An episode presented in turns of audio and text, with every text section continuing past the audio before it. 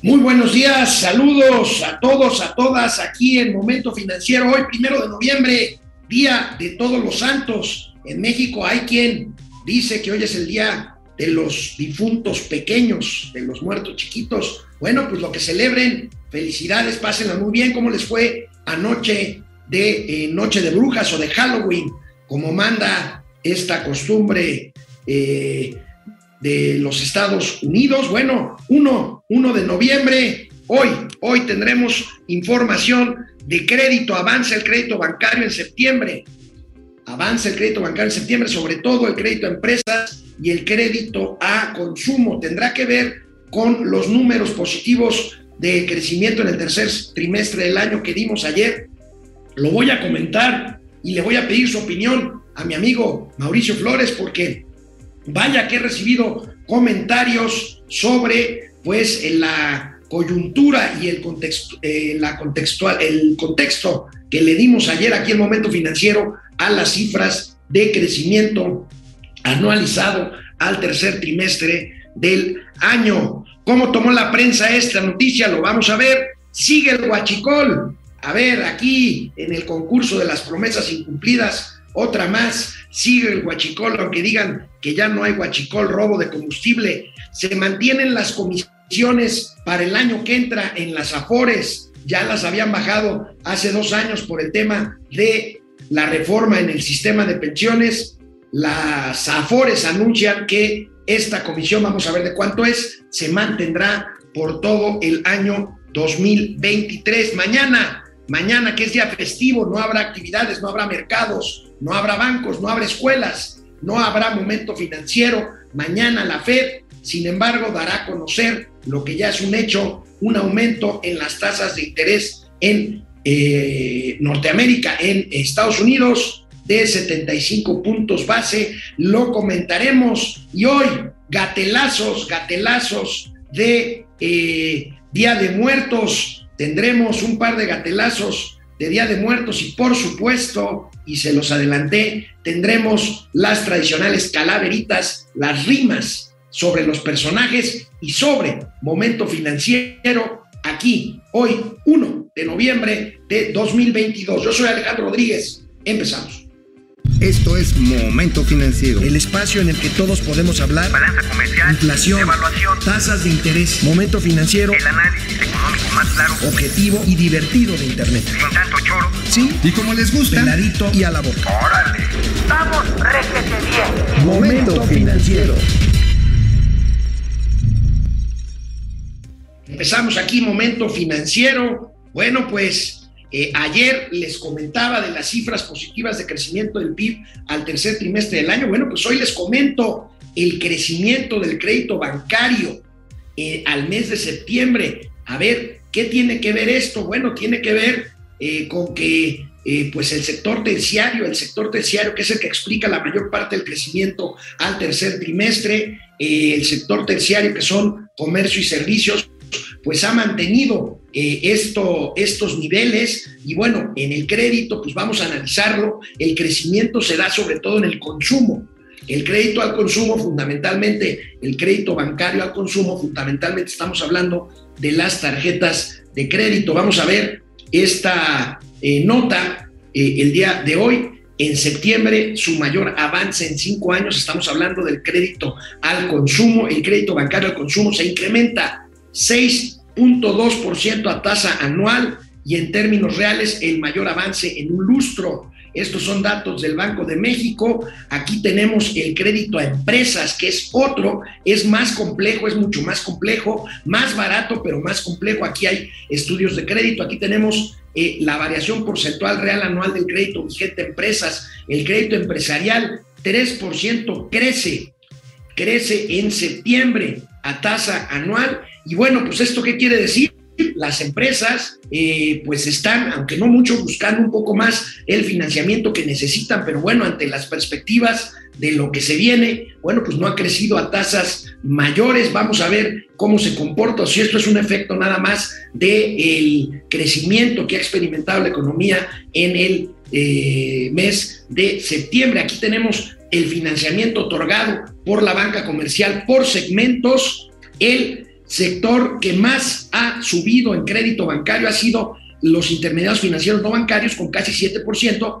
Esto es, digamos, lo que llamamos las instituciones de segundo o tercer piso. ¿Qué quiere decir? Son instituciones como Sofomes, como Sofipos, este, como empresas de factoraje que, que, reciben financiamiento por parte de la banca para a su, vez, a su vez ponerlo a disposición de sus propios clientes, que generalmente son pequeñas y medianas empresas. 6.9% el crecimiento del crédito bancario a intermediarios financieros no bancarios. Lo que decíamos, el crédito al consumo crece 5.8%, el financiamiento directo 3.6%, el crédito empresarial 3.2% y la vivienda 2.4, que es el crédito hipotecario a más largo plazo. El crédito hipotecario es el más largo plazo y más barato, pues porque es precisamente el mayor garantizado, es la propio bien inmueble el que lo garantiza y el mayor plazo. Mauricio Flores Arellano, muy buenos días, feliz día de pues todos los santos,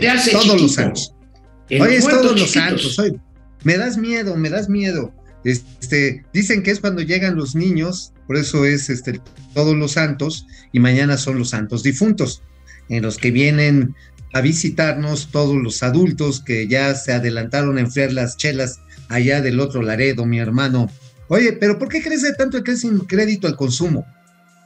Mira, te lo quiero, a ver, esa pregunta no me voltees la, la tortilla, amigo, porque más bien, fíjate, ayer Ayer hablé del, dato y ya sabes, todos los chairos felices de que crecimos 4% o un poquito más en el tercer trimestre. Yo di mis asegúnes, di el contexto de la información ayer, ahorita vamos a ver las notas, pero bueno, tiene que ver este crédito al consumo, el crecimiento, con un fenómeno estacional del crecimiento de la economía, eh, aunque sea un rebote económico al tercer trimestre de 2022, amigo.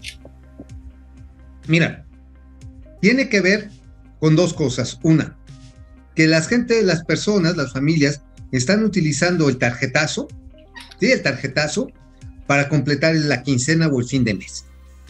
Estás viendo que hay una parte sustancial del, del crédito eh, de plástico, el consumo, que se va para saldar las cuentas en el supermercado o cosas de primera necesidad.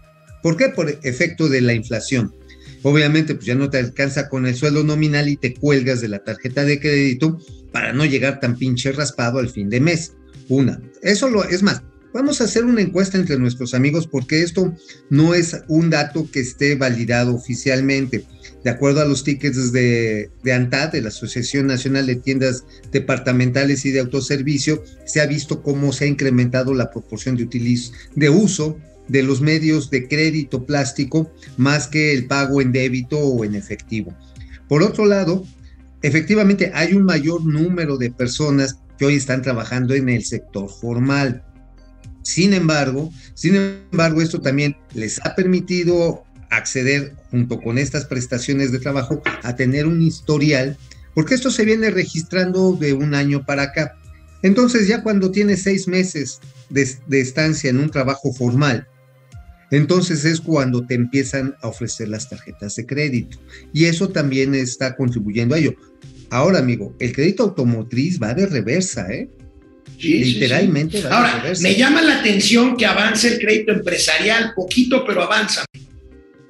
No, bueno, pues es que si no, pues vale madre, ¿no? O sea, es igual, o sea, así como tú das un tarjetazo para completar la quincena, una empresa pues dice, pues si me dan el crédito, venga, porque pues venga, está cañón. o a lo mejor tengo que agarrarme de ese crédito, como por ejemplo para comprar una maquinaria o reponer la que ya está dando las nylon, tengo que, este, que pintar, tengo que arreglar el local y agarro una lana precisamente esperando a que esto me genere un retorno. Ahora, tú lo decías, los chairos estaban felices. No, ya ven, bueno, hasta Eddie Small hasta Ari Small, el nuevo economista en jefe de la tropa Chaira, o sea, hasta Eddie Small, no, vean, bueno, este, esta, ¿cómo se llama?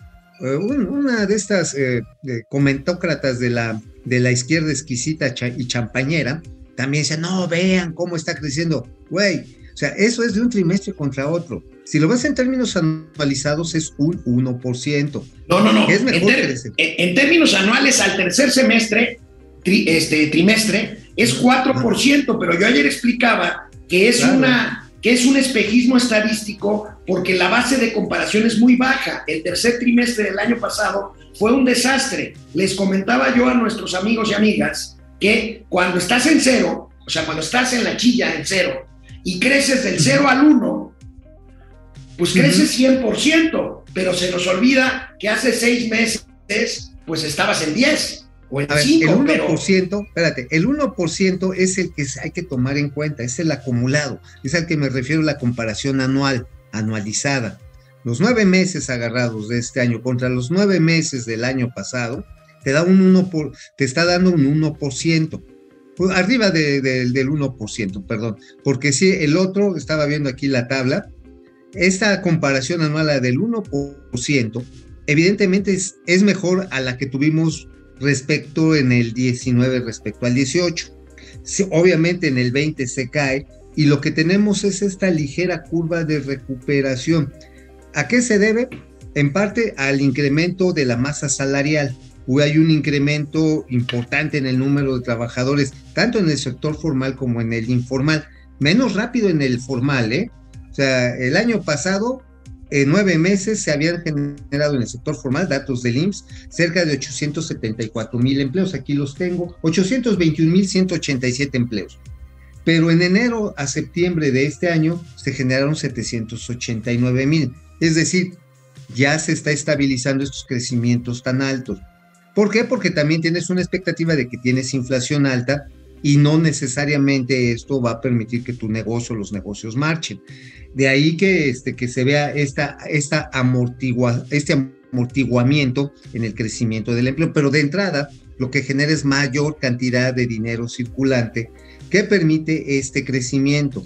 Ahora, es un mercado urbano básicamente, no es un mercado que está extendido ni siquiera en todo el país, ¿eh, amigo? No, no, no, bueno, pues este, este, es, es obvio, es obvio. Ahora, déjame revisar las primeras planas de hoy de los periódicos especializados, porque comentan, pues esto, no podían dejar pasar ahora, no pueden tampoco de dejar de poner los puntos sobre las IES. Por ejemplo, mira, mira esta, ahora sí que mira A esta. ver, Este, a ver, míratela, si te la puedes ver.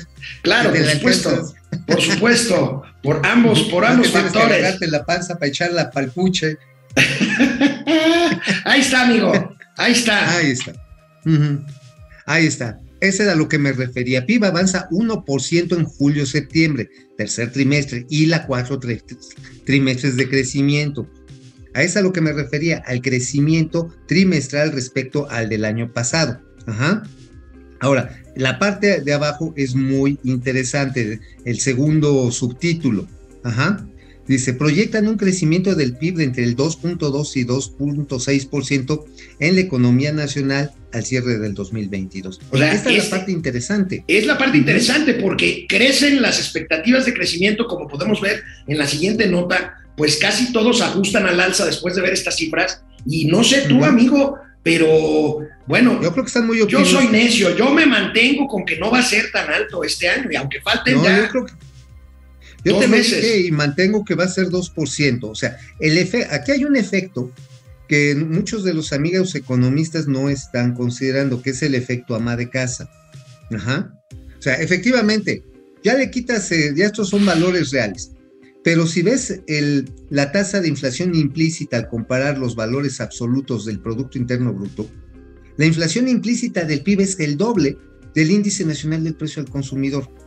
Luego, si a esto le agregas el efecto de que todavía tienes una alta inflación subyacente, es decir, de los precios que no están contenidos de una manera, eh, digamos, administrada, como son los precios de la energía, tienes presiones bien cabronas. Mira, este, ayer salió ahí en, en ADN 40, entrevistamos a Juan Carlos Anaya, que es este, el presidente, director general del Grupo Consultor de Mercados Agropecuarios.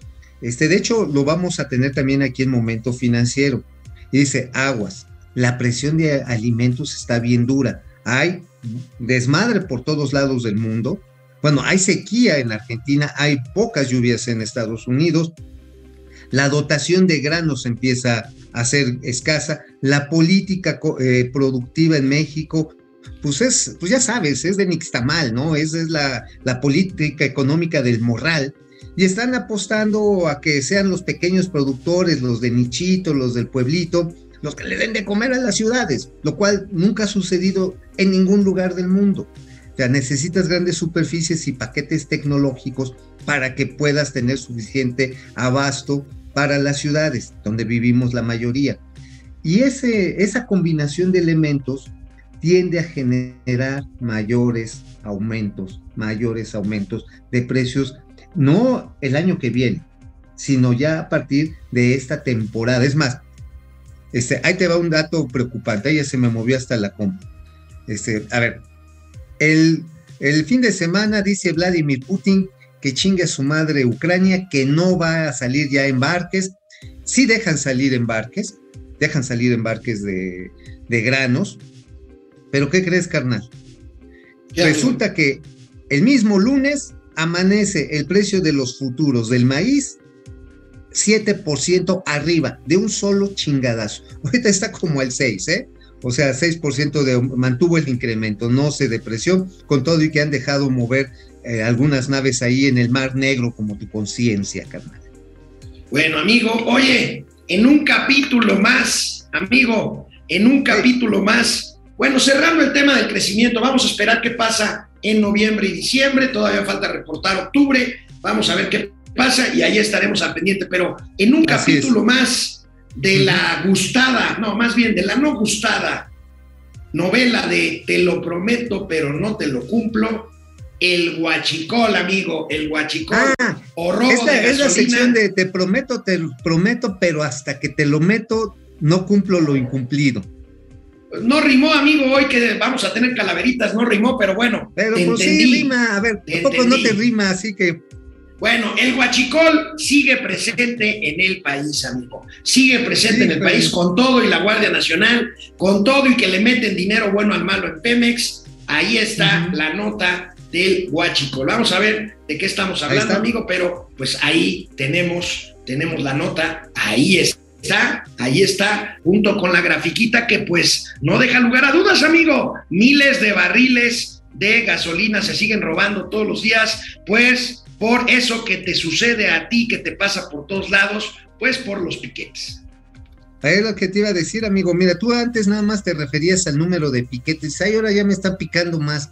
Sí, pero no se reflejaba en lo que te sacan en cuanto al combustible. O sea, no lo dejabas aceitoso. Este, pero no solamente es que piquen, eh, haya más piquetes. Ajá. Es que hay más valor del piquete, pues. O sea, estamos hablando en esta nota que está ahí referida en el Reforma respecto a los datos de la propia petrolera. No son datos de Felipe Calderón, no los está dando México Unido contra la Corrupción, no los está dando ninguno de estos grupos machuchones que tanto detestan los chairos, no, son datos de los estados financieros de Pemex. Pasaron de 1.720 millones de pesos de valor al año pasado a más de 5 mil millones de pesos a este, a este año. Entonces, obviamente, pues no solamente es el número de ensartadas que te ponen, también es el valor de lo que están extrayendo y eso es lo que está afectando con todo y que pues don Octavio Romero en su comparecencia esta de hace 15 días dijo, no, ya derrotamos al Huachicol. Pues, ¿Cuál lo derrotaron, cabrón? Da todo lo que da, ¿eh?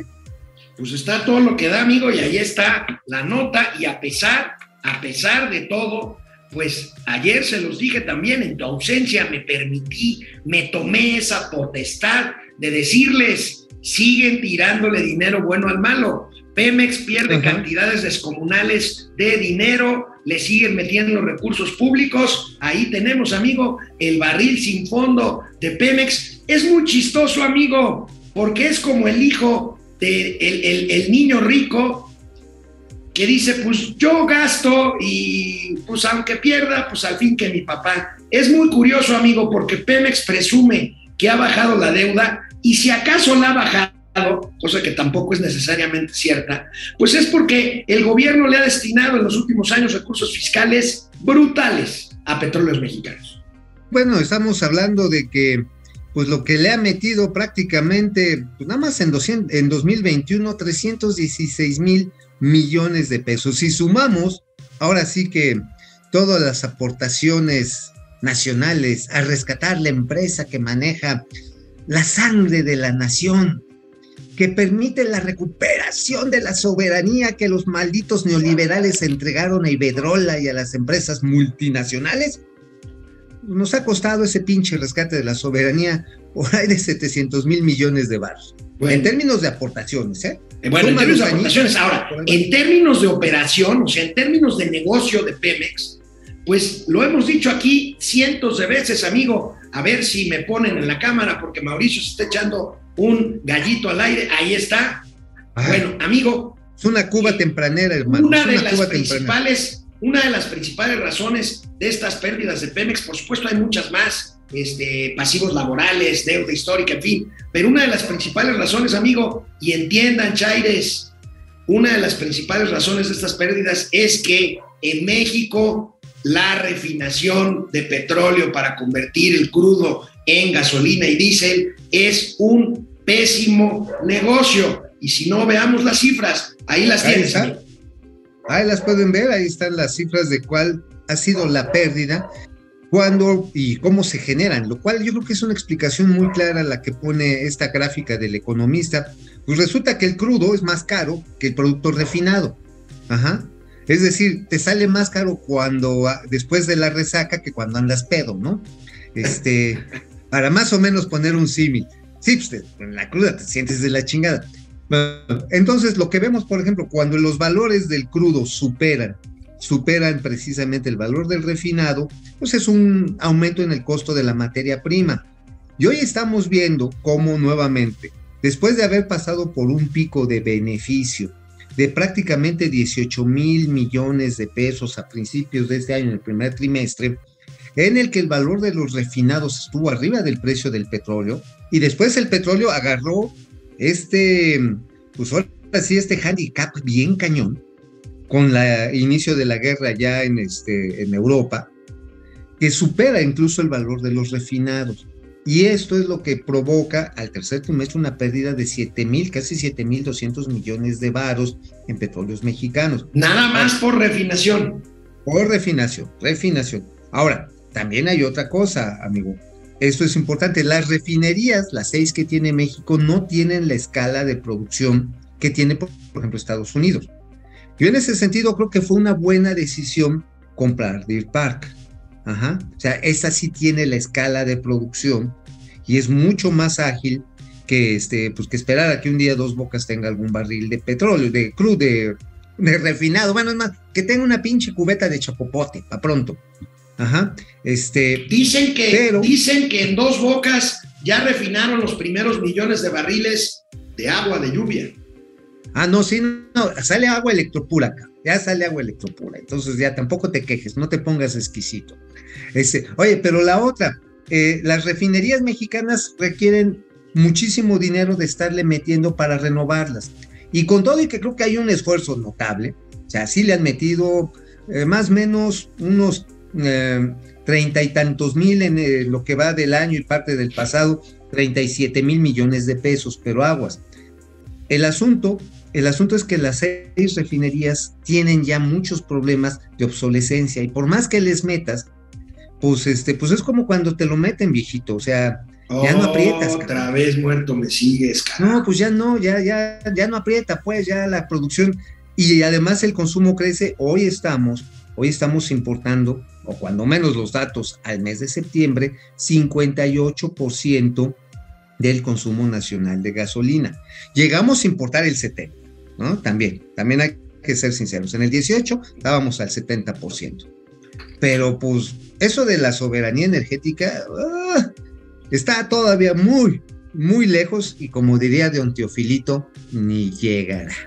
Bueno, amigo, ¿de qué escribiste hoy en el periódico La Sin Razón? Y no me refiero al periódico en general, sino a específicamente la columna de Mauricio Flores. Ah, bueno, sí, sí, porque pues hay gente muy seria ahí en el periódico. Yo soy el único como al que le anda valiendo madre el mundo. Y este, oye, fíjate que está interesante eh, la ruta crítica que está tomando la Agencia Federal de Aviación Civil. Ahora está el general Ballín Osuna. Ya sabes, el contrasentido, ¿no? Una agencia civil dirigida por un militar. Pero bueno, este, más allá de eso, ya hay un trazo muy claro. Y ojo, la entrada de, eh, del señor Moctezuma Cid, el el preciso embajador de México ante Washington es un indicador de que fue un arreglo político, amigo. No fue. ¿Te refieres a Esteban Moctezuma Barragán? Bueno, sí, no, sí, sí, exacto, Barragán. Esteban. Chocheaste, Moctezuma sí fue secretario de Estado hace como 30 años. No, ya se murió, ¿no? Ya se murió. Ya se murió. Es más, que estamos, estamos en Día de Muertos, güey. Está bien, está bien, está bien. Bueno, amigo, apúrale, bueno, Esteban Moctezuma Barragán. Bueno, pues entonces hay una participación política evidente. Y tan evidente que tuvo que ir Jorge Nuño, Rogelio Jiménez Ponce y el general Ballín, pues a pasar lista a la FAA. A la FAA. Uno de los temas que estaba ahí metido y que no lo habíamos alcanzado a detectar fue este sistema de navegación, aeronavegación llamado GLONASS, de los rusos, que lo habían escurrido así como que aquí no pasa nada, les vamos a poner su pinche sistema satelital y a controlar los pinches aviones mexicanos o los que pasan por espacio aéreo mexicano. No, pues obviamente la Cancillería cuando le echan en cara que hay un pedote ahí, pues lo tratan de parar, lo paran. Ahora sí que como tú, amigo, lo paran en chinga. Pues dice, no, pues lo tuvieron que parar. Además, ya los gringos dijeron, ok, vamos a llegar a un acuerdo, pero a ver, papá.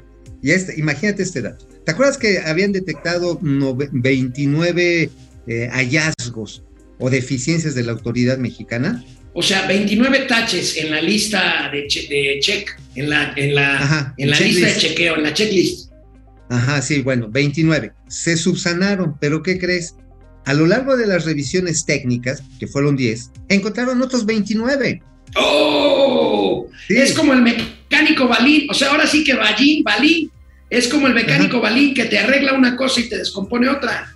Ajá, sí. Entonces, pero también los gringos iban como diciendo, ah, ok, güey, ¿quieres jugarle al chingón político? Te voy atorando en lo que tú no sabes. Y entonces encontraron cosas que razón que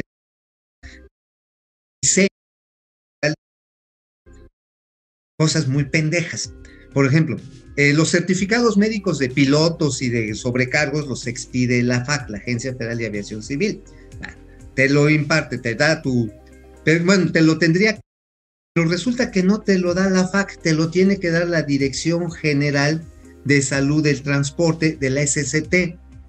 O sea, parece una babosada. Pero finalmente los gringos dijeron, no, no, no, papá, esto te lo tiene que dar la FAC, tiene que dar la Secretaría de Comunicaciones y Transportes. Ergo, ¿qué tiene que pasar? Tiene que ir de diputados a que se rehaga la ley federal con la que la FAC. O sea, los oh. pinches gringos se dieron cuenta bueno, dejadas que había y empezaron a pegarle a, cada una. Pum, independientemente de que si hay tonterías que subsanar y que los gringos se dan cuenta de ellos, déjame, déjame lanzar aquí en el programa una hipótesis. Una hipótesis política más que técnica. El tema es técnico. esto es político. El tema pero yo tengo la impresión de que también los gringos van a usar el tema de la categoría 1 para presionar la parte comercial. O sea, van a decir, a ver, güey, a ver, güey, aparte de que te voy a meter este, una, un arancel de tantos millones de dólares si no cumples con lo que le estoy controvirtiendo en materia comercial, pues ahí tenemos la categoría 1, güey. ¿Quieres que el maestro se ponga perriux? Un poquito más barco para regresarte a la categoría 1. Y pues ahí, amigo, en el peor de los mundos, pero como digo, como dijo el filósofo de Juárez, pero qué necesidad. Acuérdate que los Tabarich de la Cuarta Transformación creen que Vladimir Putin es la reencarnación de Lenin. Creen que es eh, revivivo y revivivo eh, el buen Carlos Marx. O sea, son bien. Entonces decidieron en sus ánimos anti-yanqui, porque parte de la izquierda tiene un antiyanquismo encarnado, así como esas pinches uñas que se te meten. Un, anti, un antiyanquismo que se acaba cuando te haces una selfie en el puente de Brooklyn en Nueva York o con las orejas de Mickey en Orlando o echándote un, este, una buena chela en un pop irlandés de Boston. Claro, digo, pues ese es un pinche antiyanquismo de rábano, cabrón. Son colorados por fuera y blancos por dentro, pa' pronto. Pero bueno, amigo. nada más este datito que es final de la FAC. La FAC tiene tiene posibilidades de ser autosuficiente. Y esto está bien cagado. O sea, la FAC le cobra servicios a las aerolíneas, porque los gringos también dijeron, oye, ¿quieres que te valide otra vez la autoridad mexicana? Necesita tener recursos de manera sustentable para que pueda elevarle los salarios a los técnicos, a los inspectores, a los administrativos, porque les estás pagando tres pinches cacahuates. ¿Cómo quieres tener gente calificada si en el mercado, en la industria, les pagan el doble o hasta el triple? Se te van los buenos, cabrón. Y nada más quedan güeyes que pueden hacer momento financiero y se acabó. Este, bueno, la cuestión está en que van a proponer, y esto, haz otra vez a la, parte de la Cámara de Diputados. los gringos se dieron cuenta de todo el pinche, eh, ahora sí que te diría, toda la carambola. Y entonces la Agencia Federal de, Aviación era rentable por sí misma, pero los dineros que rejuntaba se los entregaba a la TESOFE y le daban un pinche chisguetito. Ahora, va a pelear la FAC y la Secretaría de Comunicaciones y Transportes a que les dejen, no el 100% de sus ingresos, dicen, con que nos dejen el 65% somos autosustentable. O sea, el resumen aquí es, el gobierno federal se estuvo mamando, entre otras cosas, a la FAC para sus programas y sus proyectos y sus obras, algo que hoy nos está costando. Cálculos del, del CIDECO, de este Centro de Investigación y Desarrollo eh, Competitividad Turística, 2.500 millones de dólares. Imagínate. Bueno, amigo, rápidamente, rápidamente, ¿qué traes en el Independiente? En el Independiente, rápidamente, la historia del embajador que nunca hizo ni madres, pero era muy chistoso, de Ángel Villalobos ante el OMC, que sigue agarrado, pero a 20 uñas. Estás, estás hablando de la Organización Mundial de Comercio. Así es, así es. Acuérdate que nada más Relaciones Exteriores y Economía son dos entidades federales que tienen embajadores a nivel internacional. Bueno, pues este, estuvimos escarbando un poquito la historia y la verdad está bien calabaza, contaba chistes, era muy amable y todo, pero no resolvía ni madres, ¿eh? Entonces, pues, su único mérito es que él había sido jefe en su momento de Luz María de la Mora. Pero junto con ello, amigo, también con este cambio viene un cambio de, este, ya lo habíamos dicho, de despachos legales que Luz María de la Mora había previamente contratado, ya van a sacar a Curtis and Mallet, ya lo van a mandar a la Burger y entra Pittsburgh, Pittsburgh Corps, entra y son los que van a agarrar el changarro de la representación legal de México en los conflictos internacionales. Y para rematar nada más, hay una iniciativa como estas todas las que hacen la, regenta y muchos de los gobiernos cuatroteístas, bien intencionadas pero bien pendejas. Este, dicen, queremos que se entierre las instalaciones del internet y del cable, porque se ven muy pinches feos, son peligrosos en las ciudades. Sí, es cierto. Tú ve en cualquier calle de esta ciudad y parecen pinches enjambres horrorosos los cables que están ahí colgados.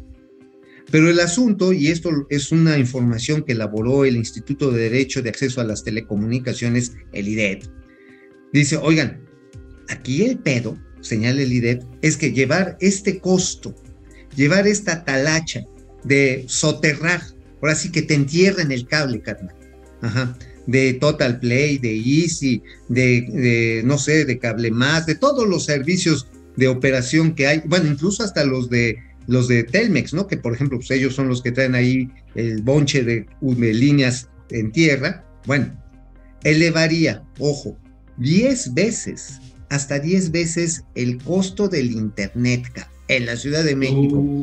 Y esto provocaría que se desconectarían siete y medio millones de personas. Vamos a seguir con este tema. Por cierto, amigo, te encargo una petición de, uno de nuestros este, seguidores. Ahorita vamos a ir eh, con ellos. Este, pero me están, me están, Sigfrido Ledesma Vázquez me pide averiguar qué está pasando con el contrato colectivo de los trabajadores de Nacional Monte de Piedad, la institución prendaria del Estado mexicano. A ver si te puedes echar un clavado. Voy, a, este preguntar, voy a preguntar, a ver qué hay. Bueno, vámonos a un corte, regresamos con más información. Y regresemos.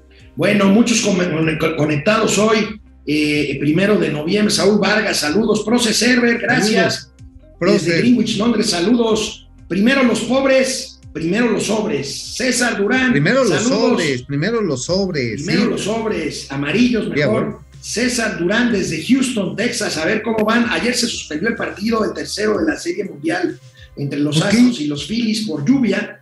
Hoy Mm. ojalá y ten- tengamos béisbol. Eh, Marielo Sagnaga desde San Antonio, Texas, que tengan un excelente inicio de mes. Gracias, igualmente. Gracias. Carlos González, según el periódico de Wall Street Journal, las tasas seguirán subiendo hasta 5.5% allá en Estados Unidos. Dalo por hecho, dalo por hecho, Carlos. Marielo sí, está Sagnaga se mocha desde San Antonio, Texas, con 4 dólares con 99 centavos. Musiquita, musiquita. Ahí está. Ya estoy chocheando.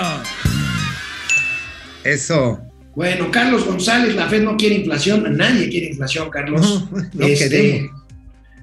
Dice este Carlos González, eh, si hay recesión ni modo. Bueno, Teo Rangel, nuestro Teo. mecenas favorito, 65 pesos, ya le subió.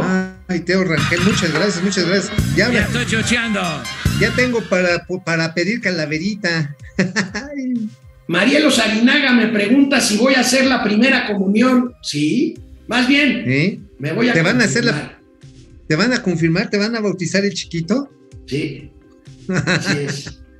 Teo Rangel. Alex, ¿qué opinas de Espino? Si te refieres a Manuel Espino, aquel que fue eh, del dirigente del PAN, que le levantó la mano a Fox y que luego se hizo morenista, pues ya con eso te dije todo, hija. Eh, pues es, pues es un oportunista como tantos, ¿no? Como muchos.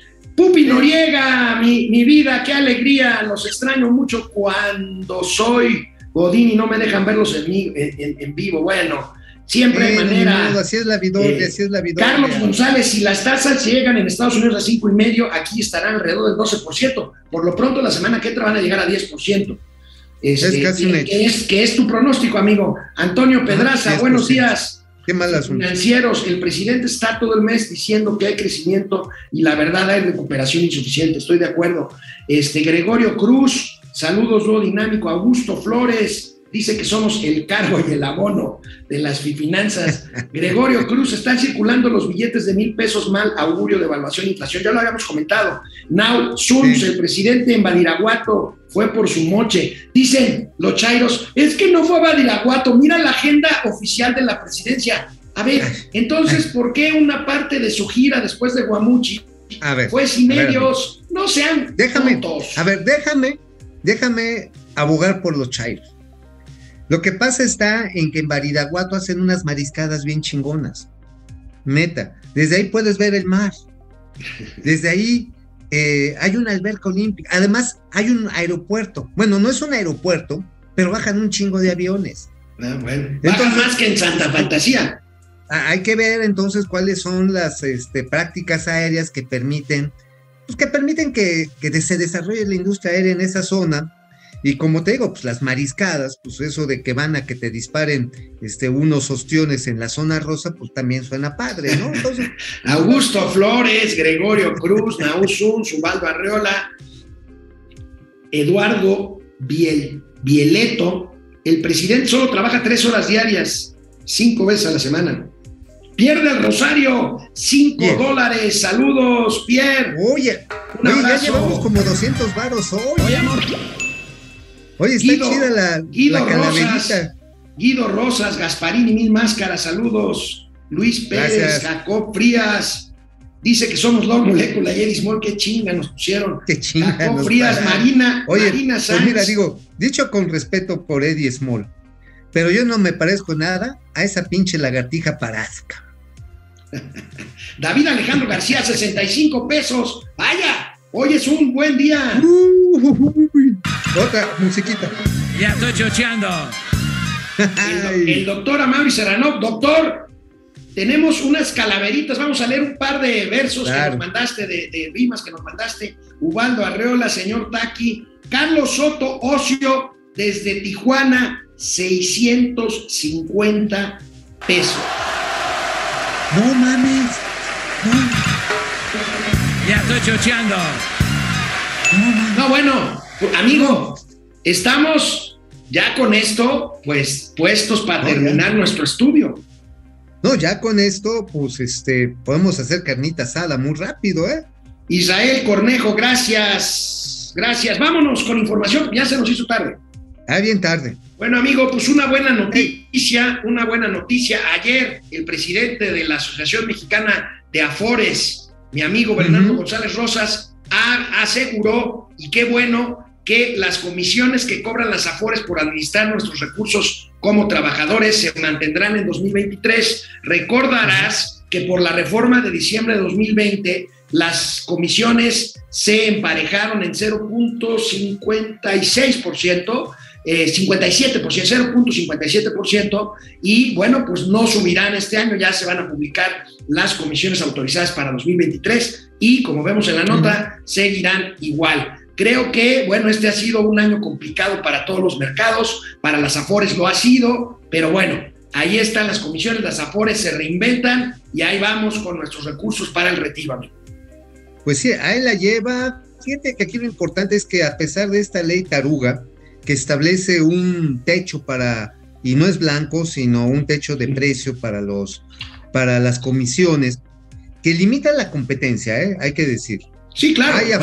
es control de precios, pero bueno, ya, ya, e, ese, ese, Tema, esa ya se la comieron.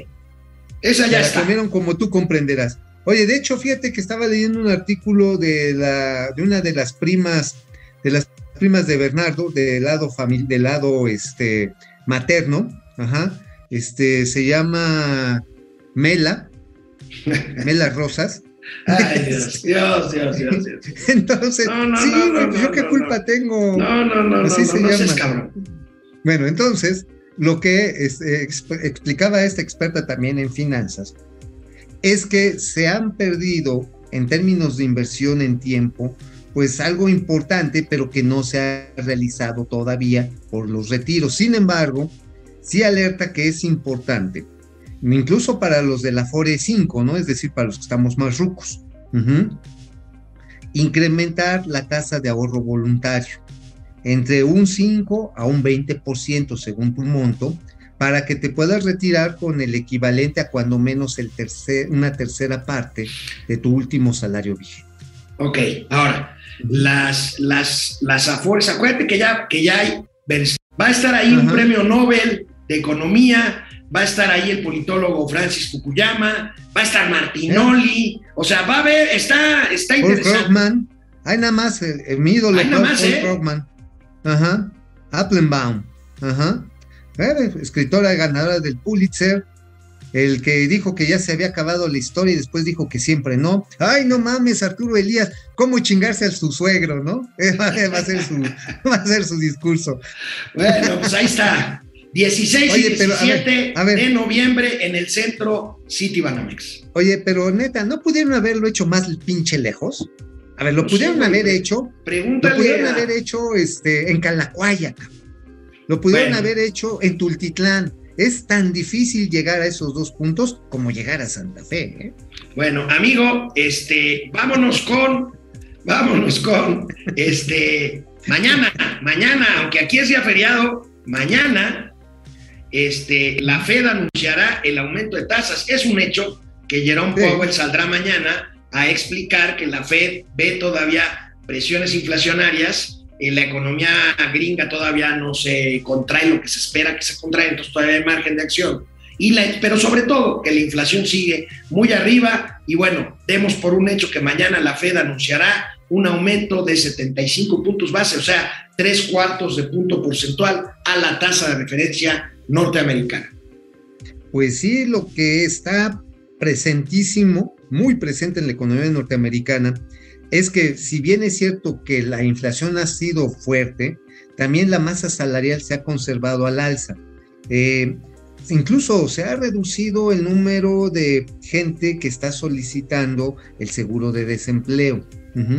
Hay un buen comportamiento en las ventas. Obviamente también esto está derivado del aumento de los precios. Por ejemplo, el caso de Cemex, que tiene una gran operación en Estados Unidos, incrementó 13% sus ventas el año pasado en el continente americano, pero debido al incremento de precios principalmente.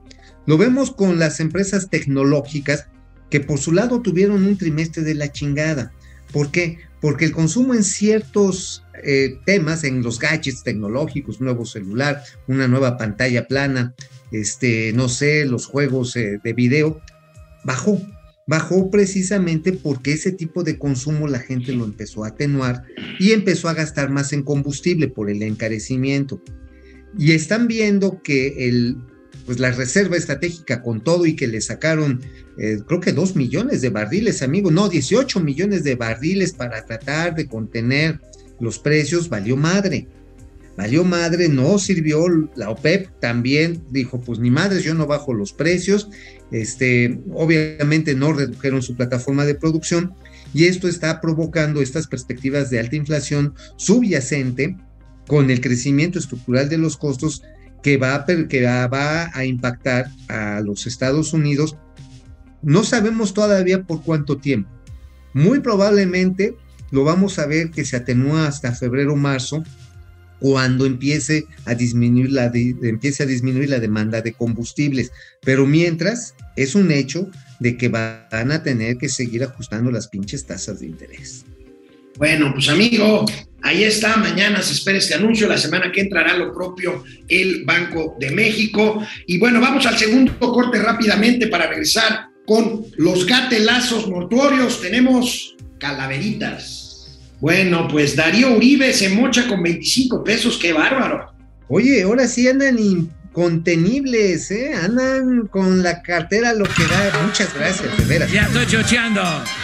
Andrés Rangel, Prime, Carlos González nuevamente, Javier Salinas. La industria refinadora es súper competitiva. No hay manera que Pemex pueda competir este, Joaquín No, pues Cortés, aquí donde trabajo llegan las camionetas con sus botes de huachicol, sobre todo las que vienen de Tabasco. Eh, Prime, eh, Prime, Freddy Zacarías, este, dice, buenos días comunidad financiera, saludos. María Margarita, estandía 65 pesos. Bueno, me voy a poner traje y corbata más seguido. No, pues sí, bueno, lava, bañate más seguido, carnal. José Ignacio Fala- Fala- Fala- Palafox, gracias. Lía San Ciprián, gracias. Proce Server dice, y la no primera dama ya regresó con todos sus escoltas de Cancún, a donde se le ve exhibiéndose Indolce, Oye, Gabbana, amigo. Chanel, Valentino, en fin, bueno. Amigo, este, traigo un invitado especial hoy. ¿cómo? Permíteme un segundo. El secretario de Gobernación. ¿Qué güey eres? Eres un... No te entra, no te entran ni los colmillos, güey. El secretario de Gobernación. Estoy a Dan Augusto. Oye, señor, se- señor. Conde, señor Conde Contar, ¿cómo le va? Ah, pues aquí, chingando gobernadores panistas. Oiga, se, se le sale, se- ¿cómo se llama la parte de arriba de los dientes? Esto, el paladar, decía, las encías.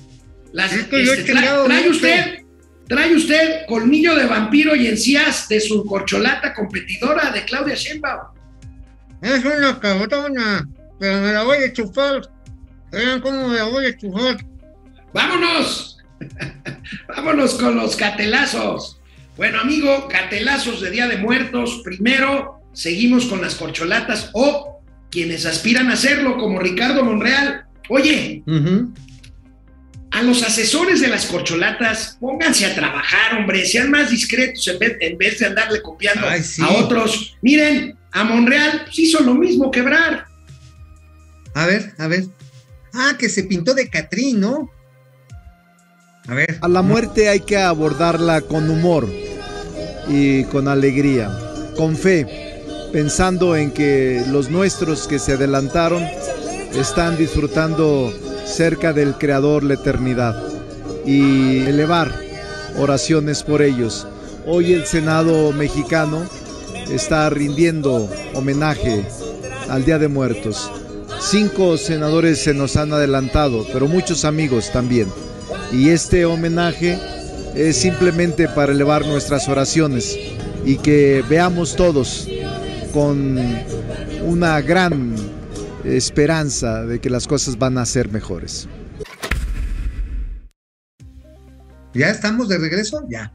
Oye, este, pues yo creo que ya se dio por muerto por Morena, ¿eh?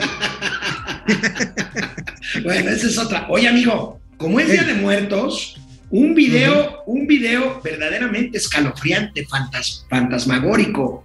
Fíjate, fíjate por favor en el folder que trae bajo el brazo el nuevo primer ministro de el Reino Unido saliendo del número 10 de la calle de Downing. Fíjate bien y lo comentamos. Venga. A ver.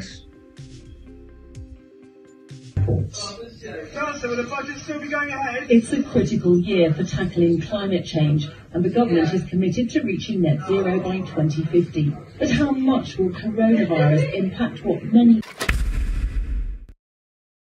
¡Ay, güey! Verde, verde, que te No. quiero verde. No, No mames, mames. salió colorado, pasa por el coche y ya va con un verde. ¿Qué, qué, qué habrá pasado, eh? Oye, ¿no le habrán hecho un pinche cambalache ahí en el... eh, a ver otra vez, porque está bien pinche macabro eso. A ver otra vez. Fantasmal, horrible, horrible. A ver. It's a critical year for tackling climate change, and the government is committed to reaching net zero by 2050. But how much will coronavirus impact what many No mamar, güey. O sea, pinche primer ministro debe ser Mandrake, el mago. O sea, porque no se le vio ningún movimiento de mano que Bueno. hiciera así, que de hombro, Amigo. que se lo hubiera cambiado, güey, ¿no? Amigo, antes de leer las tradicionales calaveritas de Día de Muertos de Momento Financiero, déjame leer un par de rimas que nos manda nuestro querido amigo Amauri Serrano. Amauri, A doctor ver, Serrano, doctor. muchas gracias. Nos dice, neceando sobre el PIB y economía, le hablará de las cosas que sabemos, de lo hermoso que era lo que había, del país del pasado que perdemos. Ganó Morena y aún nos desconcierta. Descubrirá borracho el tío cansino, la anoréxica mano del destino, que ha venido a mostrar la última puerta, la hora final, concupiscente y cierta, que ha de llegar también a los sobrinos. ¿Qué va a decir Alex en el rosario? Dirá, amor, Dios sabe que te adoro. Y no fue resbalón, lo digo a diario, como lloré al Naín, también te lloro. ¿Qué pasará conmigo y el becario? Gracias a Mauri Serrano.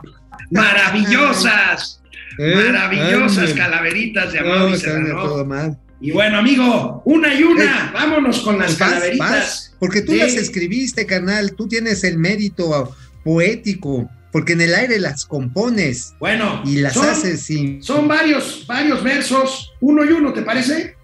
Va, va, va.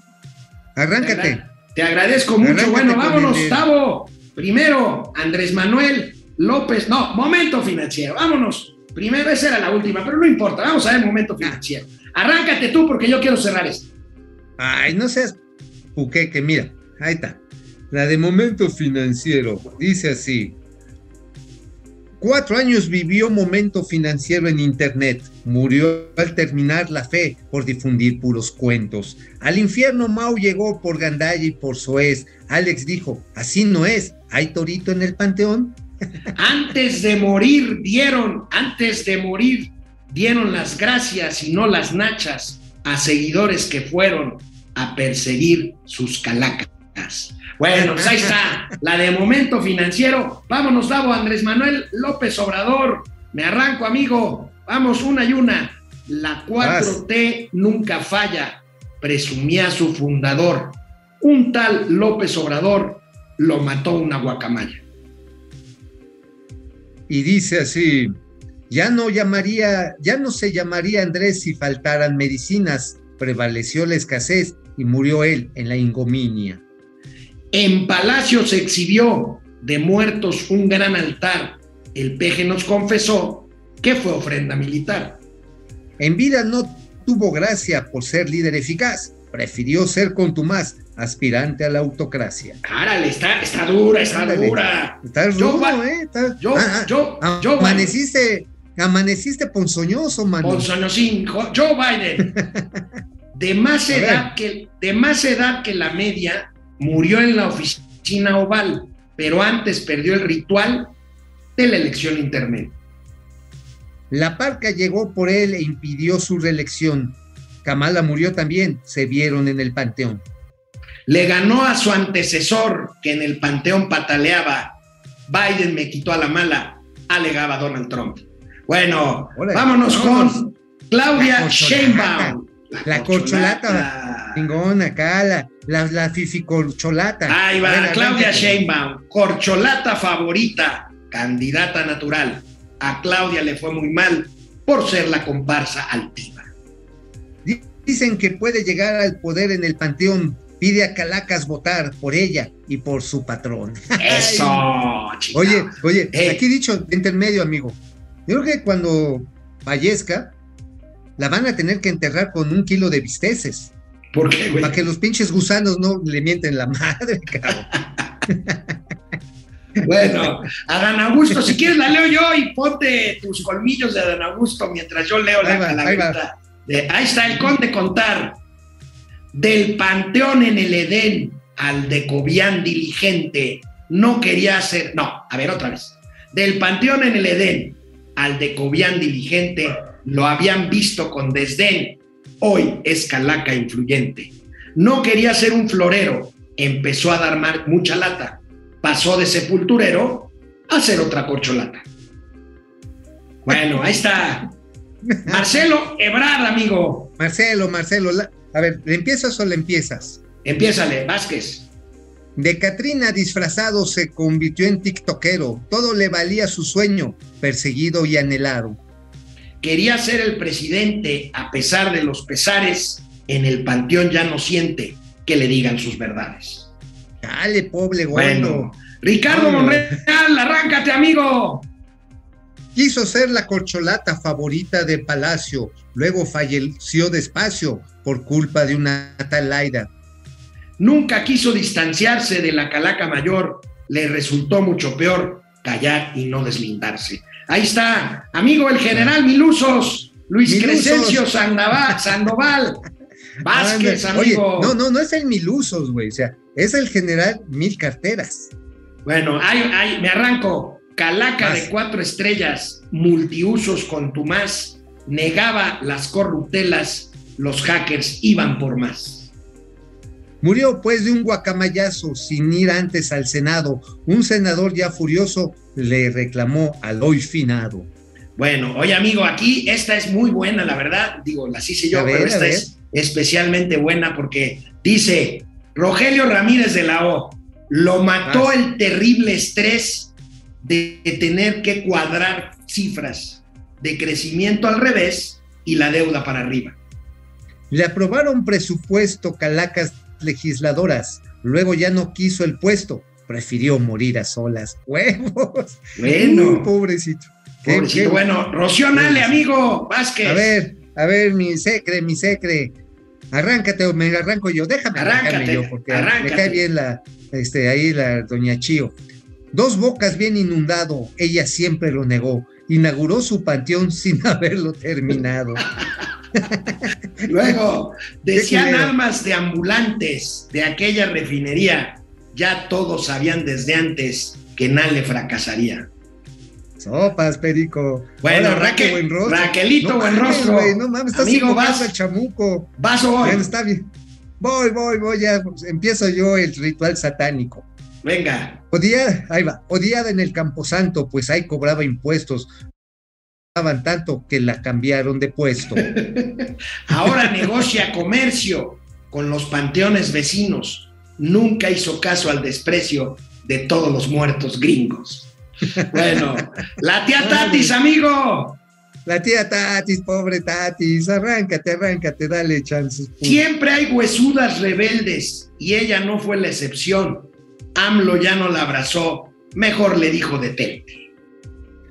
Falleció sin conclu- concluir compleja negociación. Ella misma quiso ir derechito a otro panteón. Vale. Bueno, amigo, y debo de decir, la última calavera es especial porque es el creador de esta sección, Hugo López. Gatel, calavera de Gatelazo. Ahí te Nuestro va. padre ideológico, caramba. Hugo López Gatel no, atingó- no atinó ningún pronóstico, pecó siempre de optimista, se ganó a la simple vista la fama de ser lunático.